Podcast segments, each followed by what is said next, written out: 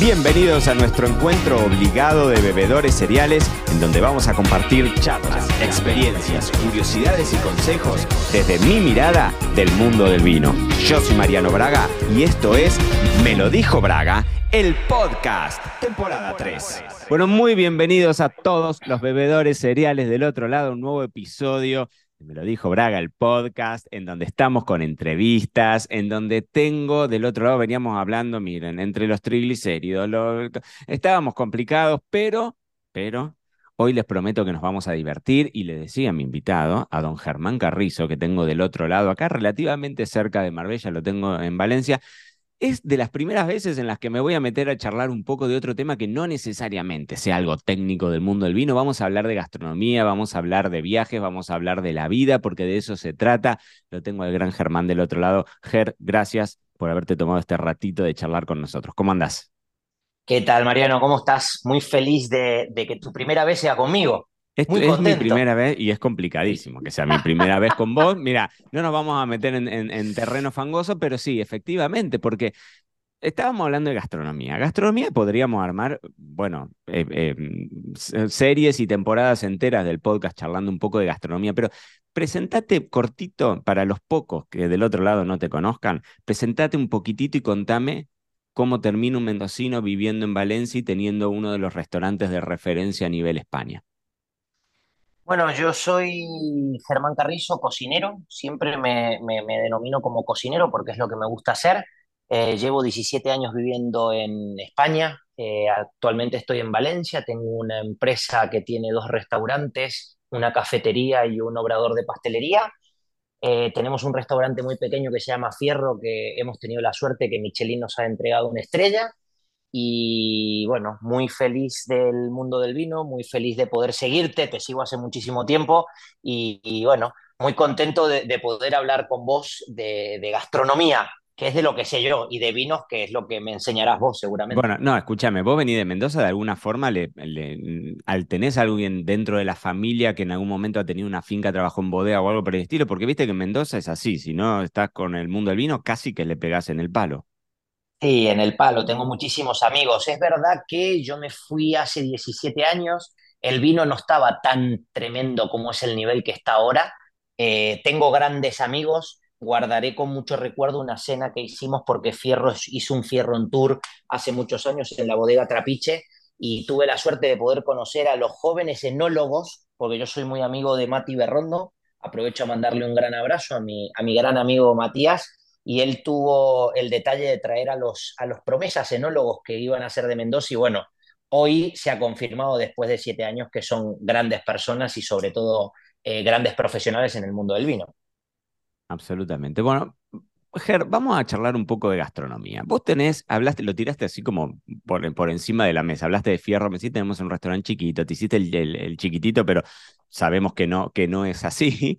Em, tenés un restaurante de alta gastronomía.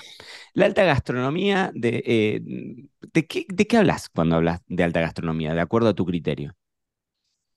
Yo creo que siempre hay una guerra de alta gastronomía porque hay gente que te dice que no existe la baja gastronomía y yo creo que cuando uno habla de alta gastronomía habla de excelencia, de, de otro tema, de una línea. Suponete, yo te voy a hablar de lo que sé, Fierro. Fierro es un restaurante que tiene cuatro mesas, damos entre 8 y 12 comensales por servicio y somos nueve personas trabajando para que esa persona que viene a Fierro toma un menú de unos 16 platos y el, momento de la comida o de la cena eh, se hace con más o menos dos horas y media y lleva un maridaje de siete copas de vino. Eh, para mí la excelencia es el poder estar en cada detalle, el poder tener, mira, hoy nos ha llegado un, hierro que hemos comprado para moldear hielos. Entonces, lo hemos hecho hacer con el logo de fierro para que cuando te pidas un cóctel de aperitivo, el hielo salga con la F de fierro. Eso para mí es excelencia, eso es para mí es detalle. Eso para mí es que la persona que viene a disfrutar de tu casa sabe que todo está extremadamente cuidado para que ellos puedan disfrutar a tope de ese momento. Y Ger, ¿cómo hacemos hoy para ser diferentes en la alta gastronomía? Tengo mucho para hablar al respecto. Te tiro la pregunta general y vos decime cómo, eh, pateala para donde la quieras patear. ¿Cómo sos diferente en, en, gastronomía?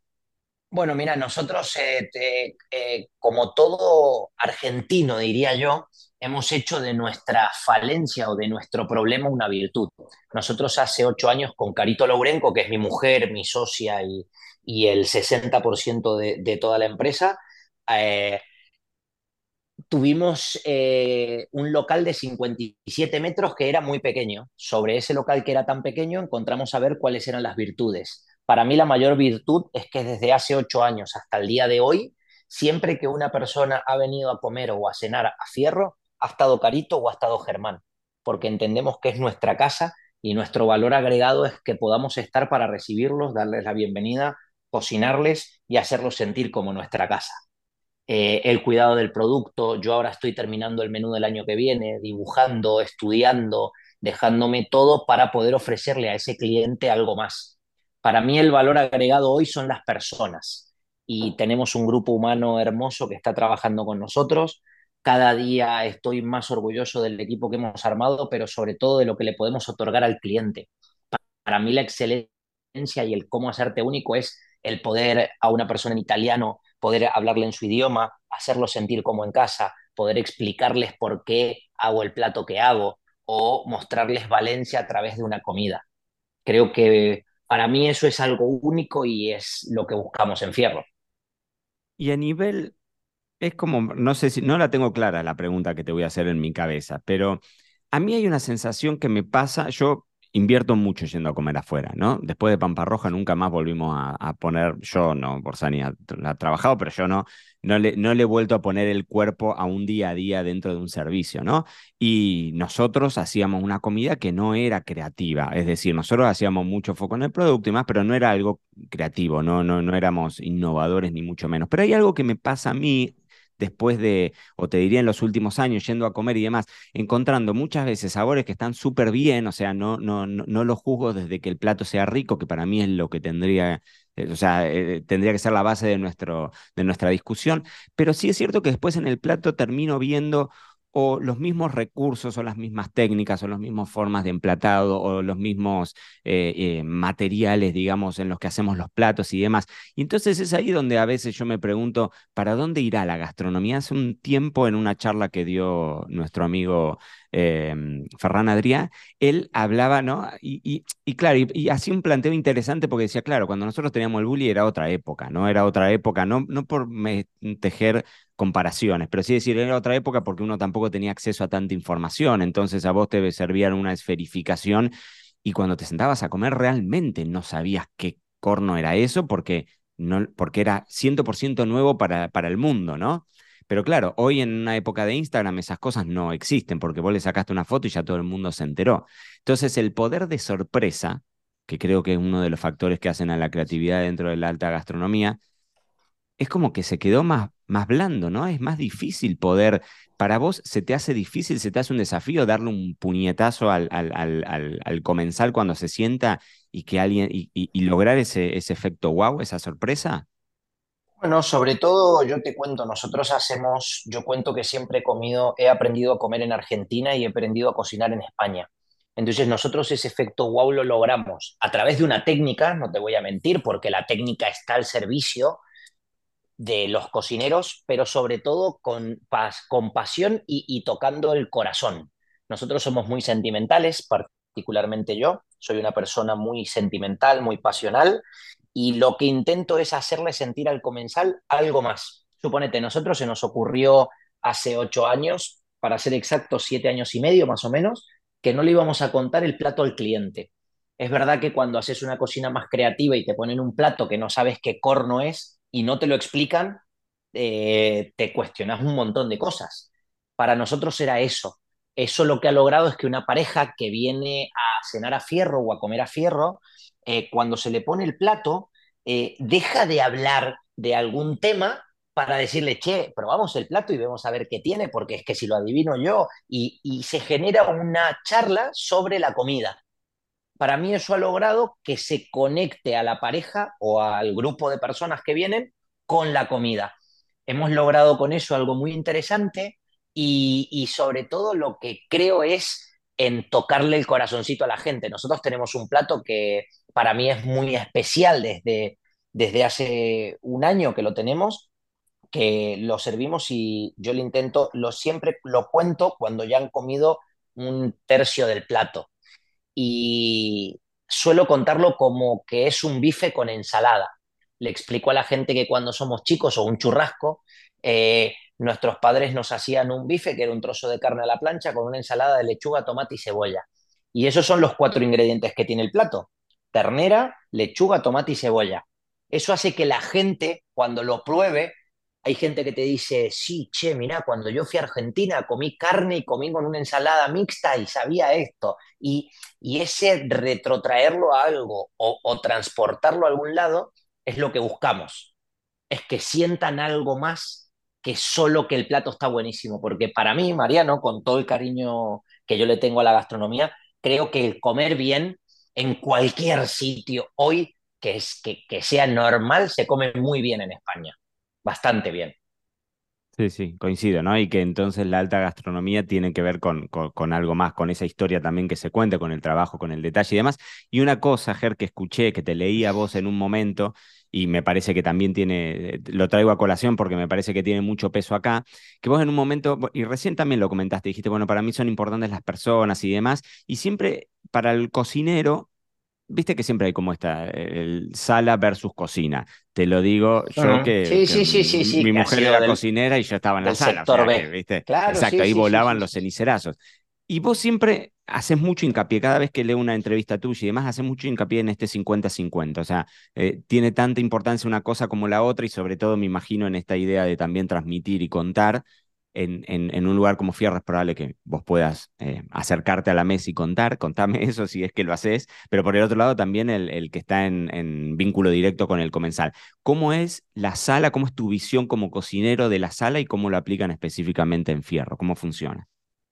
Bueno, cuando has dicho eso, yo siempre he puesto el comensal. Mira, el otro día nos ha escrito un cliente eh, que nosotros hacemos que el comensal disfrute. Y creo que a veces a los cocineros, cuando vos contaste que Ferran eh, hacía un plato como un esférico, eh, en ese momento se, mostraba lo que sabías hacer. El cocinero le mostraba a la gente de qué era capaz, pero no le importaba si al cliente eh, le gustaba, no le gustaba, si era interesante o no era interesante, era, era como un camino de ida. Y yo lo que planteo es un camino de ida y vuelta, donde hay una conexión, donde hay una palabra, donde hay un comentario, donde hay un, un, toma y daca, como digo yo, un win-win. Eh, Fierro es verdad que, como todo, te voy a volver a repetir, de, esa, de ese no tener espacio hemos hecho una fortaleza. Nosotros con Carito aprovechamos a salir a la sala, hacemos que los cocineros vayan y cuenten los platos, hacemos que puedan verle la sonrisa a la gente creo que los cocineros que ven que han elaborado un plato y ven cómo el cliente disfruta comiéndolo y el cliente se lo transmite, es un feedback directo que también va directo al corazón del cocinero y hace que se motive. Entonces, hemos visto cómo te puede alegrar el día un comensal cuando te dice, es la mejor comida que he tenido en mi vida. Escuchar eso para una persona que está trabajando todo el día y que cree que, que lo mejor que va a recibir es una paga por su trabajo, eso no tiene precio, porque hace que le pueda generar sentimientos a alguien. Y no todas las profesiones te dejan mostrar los sentimientos de personas o cambiarlos. Y creo que es lo importante. Para mí, no sé si es que me he vuelto mayor o cómo va el tema, pero cada día me interesan más las personas, cada día quiero ser más feliz cocinando y que las personas que están a mi alrededor también lo sean. Para mí es súper, súper importante. Eso para meterte en la, en la mesita de luz. Hay que tener un Germán Carrizo adentro de la mesita de luz. Le voy a preguntar a Carito igual si está de acuerdo con, esa, con esa afirmación. Bueno, yo creo que aporto mucha parte sentimental y Carito es la perfeccionista. Carito, por eso yo puedo, claro, por eso puedo yo expandirme a corazón abierto. Yo soy la persona que eh, llora mucho en la cocina porque ve cosas que no le encantan, pero sobre todo sentimental. Yo soy una persona muy, muy sentimental que disfruto eh, muy a tope todo. Y entonces, bueno, Carito aporta esa parte de frialdad y esa parte mucho más eh, de inteligencia fija y lo mío es muy, muy sentimental. Lo y, escucha, y escúchame, ¿y cómo te afecta eso, por ejemplo, en un servicio en donde estás, en donde llega el pico del caos y, te dan ganas de salir corriendo? ¿Te, afecta esa emocionalidad? ¿La necesitas a Carito ahí que te diga, dale, vamos, ponete a laburar que hay que sacar esto? A ver, sinceramente hoy Fierro ha logrado, Fierro es maduro, es un niño de ocho años que ya está maduro, ya tiempos de crisis son muy, muy, muy esporádicos porque eh, por eso somos nueve personas trabajando a veces para ocho comensales, seis comensales o doce comensales, porque necesitamos tener todos los frentes abiertos y necesitamos tener todo.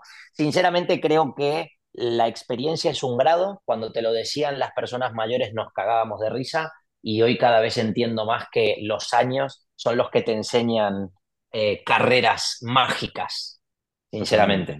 Sí, sí, sí, sí, totalmente, totalmente. Ger, escúchame, ¿cuánto les cambió a ustedes la, teniendo un restaurante de dimensiones súper pequeñas, cómo les cambió a ustedes la estrella? Yo diría que en un 30. Mira, yo he tenido la suerte de, lograr dos estrellas en dos restaurantes diferentes. Nosotros en el año 2012, trabajando para Quique da Costa, logramos la primera estrella para el Poblet, que era un restaurante que abrimos en Valencia. Y en ese momento trabajamos, pero es verdad que las redes sociales y la guía Michelin no se transmitía en YouTube como se hace ahora. Eh, ahora, eh, nosotros en el año 2021, cuando nos dieron la estrella, subió aproximadamente un 30%. Bueno, nosotros el día que nos dieron la estrella entraron como 450 reservas.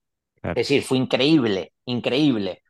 Eh, y verdaderamente creo que en el día a día mejora como un 30% de lo que normalmente trabajabas. Es verdad que nosotros siempre hemos trabajado mucho para turista, pero porque nosotros somos bastante especiales y hemos hecho un menú degustación muy especial y, siempre hemos tenido un ticket un pelín más alto de lo que es tal vez lo normal en Valencia. Entonces, el turista siempre se, se puede gastar un poquito más que tal vez el local y bueno, eh, tenemos casi un 80% de turista. Claro, claro, además son menús más largos y demás, y sí, más, más, más tipo experiencial. Ger, y, mm, y ¿qué te iba a preguntar? Ah, bueno, sí, y, y decime la parte negativa de la estrella, es decir, te, requiere a vos determinada cosa. Es cierto esto que decís, bueno, no, si quiero mantener la estrella, no sé, este plato que quizás yo lo quisiera sacar, pero todavía no lo siento que está del todo pulido, no lo puedo sacar. ¿Hay algún efecto negativo, aunque sea tuyo, quizás no es de, don, don Michelin ni mucho menos, quizás es de uno, de la autoexigencia que uno se pone? Y yo creo que, mira, hemos tenido hace un tiempito porque nosotros la empanada es un plato que servimos hace ocho años y te va generando cuestionamientos. Yo creo que la monotonía es lo que nos, nos cambia la cosa. La monotonía y que al vivirlo tan, tan, ¿cómo se diría? Tan, tan, tan fuerte como, como un servicio de gastronomía puede ser un día de cualquier persona, para nosotros es tan potente, por eso nos hace tanto cambiar y tanto variar las cosas, porque buscamos novedad todos los días. Hoy pasa con redes sociales y pasa con un montón de cosas, pero a nosotros nos pasa mucho el querer cambiar todos los días todo, porque, bueno, ves, en eso es lo que aporta Carito su parte más mental. Esto conviene ahora dejarlo así, no lo toquemos, veamos, eh, falta. Ella es la que a día de hoy, cuando yo le hago ahora la presentación de todos los platos nuevos, eh, es la que me pone, no calificaciones, pero sí, che, mira, pulamos más esto, busquemos acá, la que pone una parte más central. Claro, sí, sí, sí, sí, sí. Che, Ger, eh, nada, me parece interesante porque también viste desde la perspectiva de modelo de negocio, vos tenés tu consultora, vos te encargás de asesorar un montón de otras personas que, están abriendo sus restaurantes y demás, y siempre la estrella, digamos, en muchos casos se ha planteado como el punto de inflexión en un restaurante. ¿no? Casos que hemos leído todos seguramente de restaurantes que estaban al borde de la quiebra, en una crisis total, y que llega una estrella y te rescata de todo. Eh, entonces, por eso me, interesaba preguntarte también, bueno, ustedes están también en una ciudad sumamente pujante, es una ciudad grande también, y bueno, y también han hecho mucho trabajo de ustedes de marca y demás. Cheger, escúchame, y última cosa que te quiero preguntar, ¿qué disfrutas vos? Saquémonos de Germán Carrizo cocinero, vayamos a la parte de comensal. ¿Sos de, de gastar dinero o invertir dinero en incrementar esos kilos a través de salir a comer a restaurantes? ¿Te gustan? ¿Qué, qué, cómo, ¿Cómo te llevas vos con estos restaurantes gastronómicos? Contame un poco eso. Mira, solo te voy a hacer una, una aclaración de lo que dijiste recién porque me pareció súper interesante. Tenemos unos grandes amigos que les han dado una estrella Michelin hace una semana, que se hizo la guía acá en España, y ellos el sábado anterior eh, tienen, una, tienen un restaurante de unas 24 personas aproximadamente. Tenían solo una mesa para dos personas y les dieron la estrella y tienen el restaurante lleno hasta el año que viene, hasta febrero, ahora. Claro. Para que te hagas una idea, la repercusión que tiene a día de hoy una estrella, ¿sí? Y con lo que decís de gastar dinero, sí, yo planeo las vacaciones para ir a comer, planeo los viajes para comer. Es decir, primero yo busco restaurante y luego busco dónde dormir. Eh, he comido, tengo un viaje que hicimos con Carito hace 15 años, que fuimos al País Vasco, dormimos en un hostel y nos gastamos un dineral en comida. En ese momento te puedo decir que el hostel era con un baño a compartir y la gente nos salía a ver vestidos y decían, pero ¿estos dónde van? Y nos íbamos a comer a Enecoacha, eh, a Alcano. Al final un poco lo que lo que hago es que. Era lo que estábamos hablando fuera de cámara. Son prioridades, Ger. Te banco a muerte. O sea, yo te ahorro en el hotel, pero, pero no me dejes con hambre. Claro, ni me dejes que no pueda tomar algo que no quiera, ni. Porque creo que al final eh, es lo que nos apasiona. Yo te voy a ser muy sincero y lo confesaré. Yo era del gimnasio, muchas veces he ido a correr para poder comer más. es decir, qué grande. Acá eh, hay una horda de bebedores cereales que te están aplaudiendo desde sus autos o en su, gimnasio, eh, corriendo. No, yo llevo veintipico días preparándome, ahora salimos para Argentina, vamos a estar 15 días allá y estoy intentando bajar todo lo posible para no contenerme. Es decir, ¿cómo le digo eh, a, a Mati Berrondo o que voy a comer a Brindillas que llevo 15 años diciendo que para mí es el mejor restaurante que hay en Mendoza y le han dado una estrella y llego ahora a Brindillas y le digo, no, poneme un menú corto porque no voy a comer tanto. No, no, no, no. No, no, no, quiero brindar con los chicos, quiero disfrutar, quiero comer con mis amigos un asado y para eso pues me cuido de otras maneras y eh, sí, amo, amo la gastronomía de los dos lados. La disfruto trabajando, pero también la disfruto comiendo y bebiendo. Muchísimo. Como, corresponde. Por eso, estamos, por eso estamos en gastronomía, porque si no, claro. es más difícil. Ger, hablemos de vino, cortito, porque ya me estoy yendo de horario, pero hablemos de vino. Contame, el vino en fierro y contame el vino en tu vida. Bueno, el vino en fierro va a través de Eva Pizarro. Eva Pizarro es nuestra sumillera hace ocho años. Es quien agarró ese fierro caliente hace ocho años de juntarse con una pareja muy creativa, platos muy diferentes eh, nos llevamos de 10, es una genia, nos ha sabido aguantar los momentos buenos y los momentos malos. Ha tenido la suerte ahora de que acabamos de terminar una cava para 1.600 botellas y ahora puede expandirse.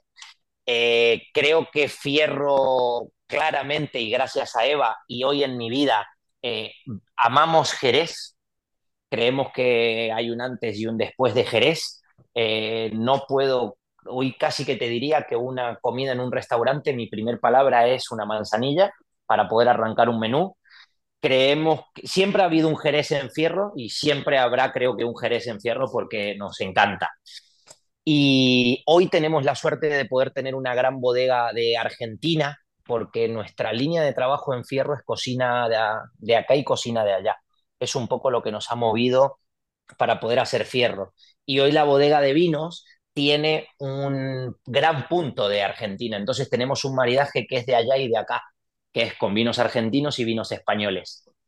Entonces, el vino cada día es más importante gracias a Eva, gracias a Fierro y gracias a Mendoza. Yo creo que, bueno, eh, ya, ya he hecho la llamada del ahorro, ya me está esperando dos o tres cajas de vino en Mendoza para poder probar, ver qué nos podemos traer. Eh, ver a Mariana Onofri, que fue profesora mía en la universidad, cómo lleva su proyecto y los vinazos que hace. Eh, creo que el vino para la gastronomía, vuelvo a lo mismo, es el comensal. Hay clientes que vienen a Fierro que utilizan la comida como excusa para beber y hay gente que el beber es un poco más si vienen a comer. Creo que hoy hay que estar eh, muy informado. creo que hay grandísimos vinos, creo que Argentina está en un momento brutal y, y yo te diría que entre Jerez y Mendoza tengo mis, mis, mis prioridades mis corazoncitos, totalmente. ¿Y tomás, tomás, tomás vino? ¿Te gusta tomar vino? Bueno, te iba a decir fuera, de, fuera del servicio, pero sí, sí. es difícil encontrarte fuera del servicio. No, mira, eh, eh, es más, eh, una nevera que teníamos en el restaurante me la he podido llevar a casa. Tengo ahí muchas cosas que me traigo de Argentina y, tengo mi selección de jereces y tengo mis blancos. Yo tomo blanco, Carito toma tinto. Eh, ¿qué querés que te diga? Hoy disfruto mucho más que antes del vino. No creo que nunca llegaré a decirte que, voy a disfrutar más del vino que de la comida, porque eh, la comida para mí es lo más de lo más, pero el vino me ha generado una nueva vía que no conocía, que no había experimentado, que creo que Mendoza la transmite muy bien y creo que España todavía está trabajando mucho en esto, porque eh, eh, no hay tanta comunicación.